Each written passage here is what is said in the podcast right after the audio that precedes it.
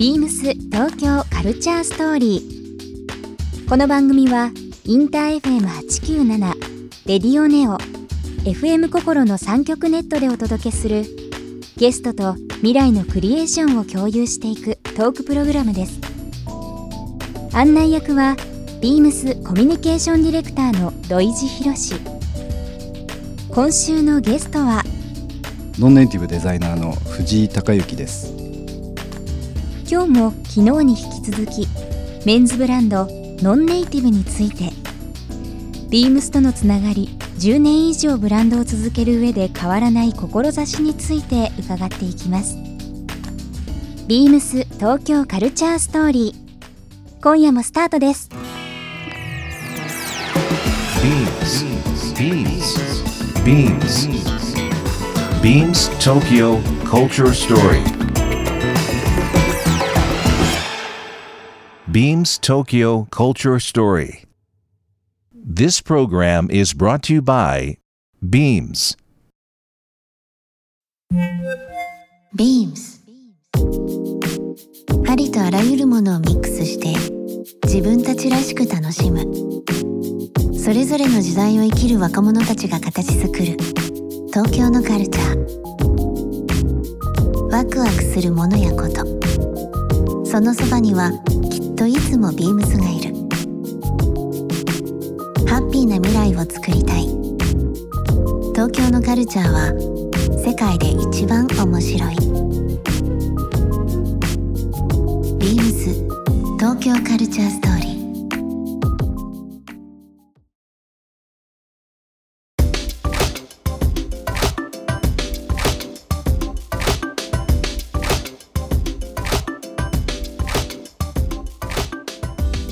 なんかビームスとしても今ご紹介させていただいてます。ノンネイティブとの付き合いっていうのは非常に深くてまあ実はもともと藤井さん新宿のビームスジャパンというはい。お店実は。の、えー立ち上げスタッフのメンバーだったりだとかは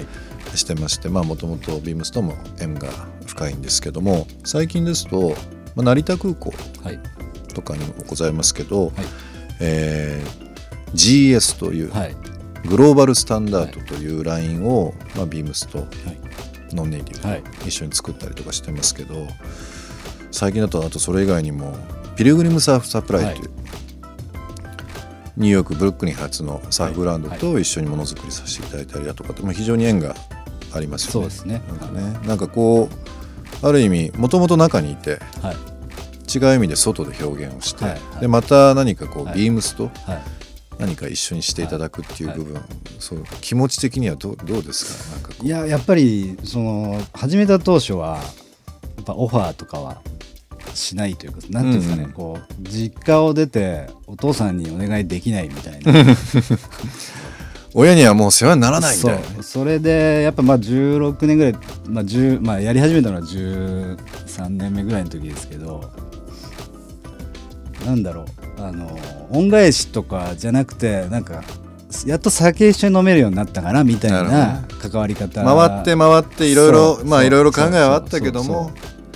再度いろんな話しようと。そう。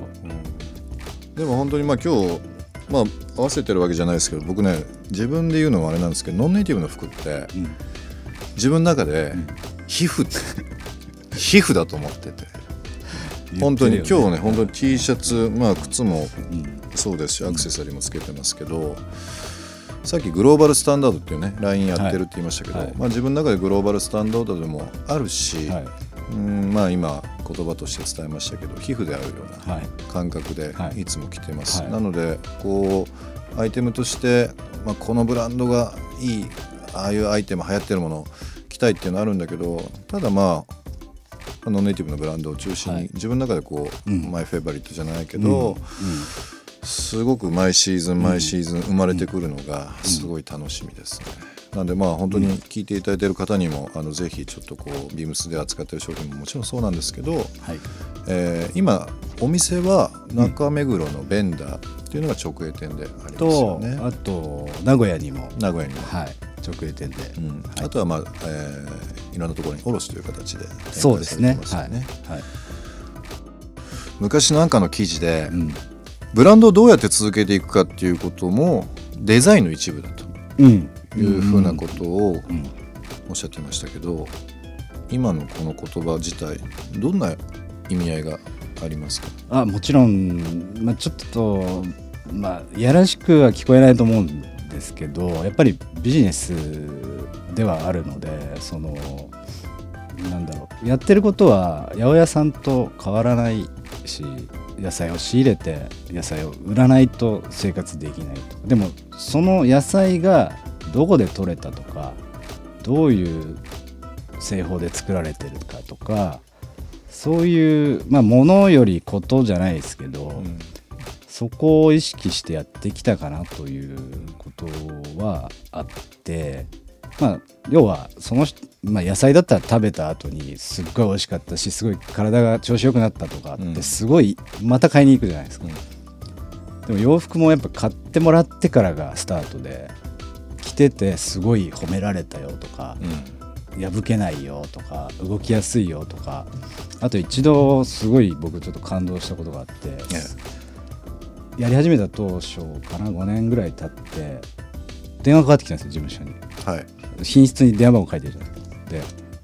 まああのお年を召した女性の方で、うん。あなたのとこのパンツすごくいいわねってクレームかと思ったら お褒めの言葉だった。洗濯してて思ったんだけど裏返して洗うでしょ。息子が買ってきたの。だからすごく洗っててあの丈夫だしいいわねって言われたのがすっごい嬉しくて、そういう人がこう気づいてくれるクオリティっていうか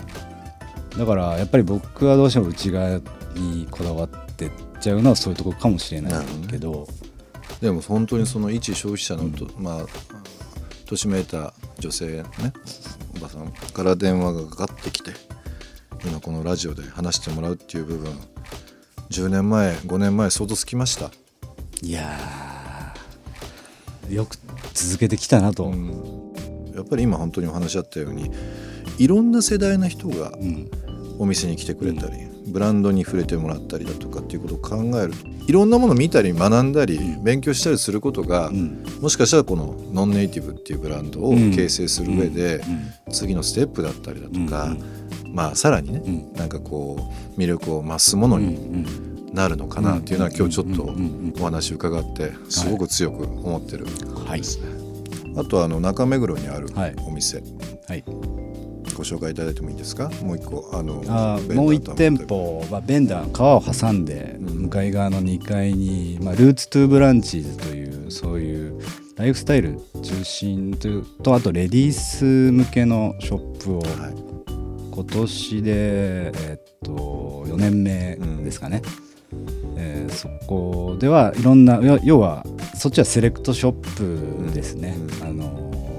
まあビームさんでやってるようなブランドもやってるし、でもなんかすごい不思議なのが3万円5万円のまあ例えばジャケットパンツとかの横にうん。植栽が置いてあったりだとか陶器が置いてあったりだとかいわゆるその改めてノンネイティブが提案する、はい。まあ、グループとはい。かチームとして提案するそのライフスタイルっていう部分がまあ16年前ですけどやっぱりもうメンズのブランドっていう部分でのイメージ強かったんですけど、やっぱりまあいろんな形で洋服だけじゃない部分っていうのがやっぱり東京の表現でもあるし、その作り手としてはいものを作るだけじゃなくてその自ら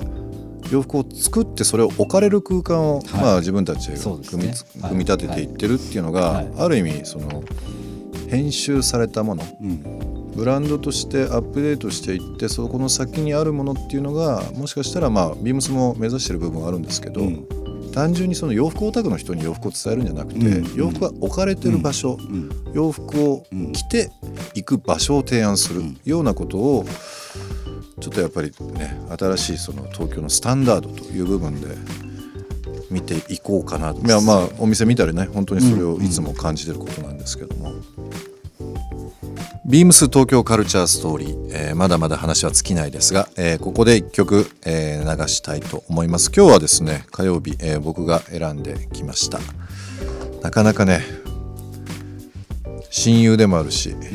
まあ、仕事仲間でもあるし、そんな藤井さんに、えー曲選びっていうのは、まあ、難しいと思いつつも結構楽しく選んできました。あの、まあ、家族同士の付き合いもあるということなので、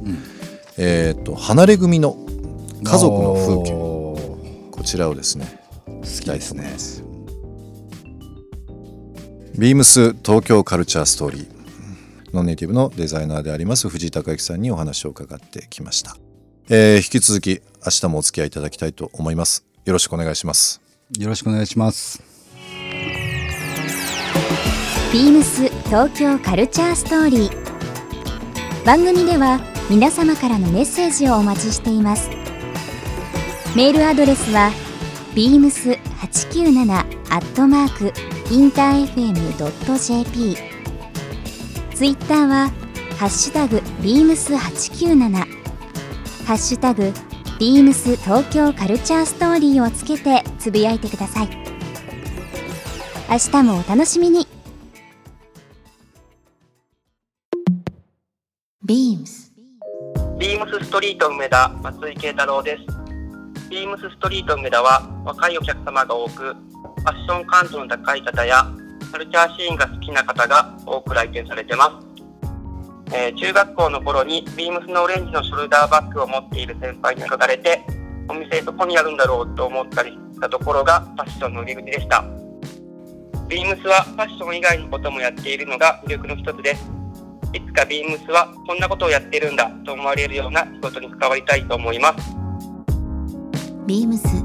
東京カルチャーストーリー Beams Tokyo Culture Story. This program was brought to you by Beams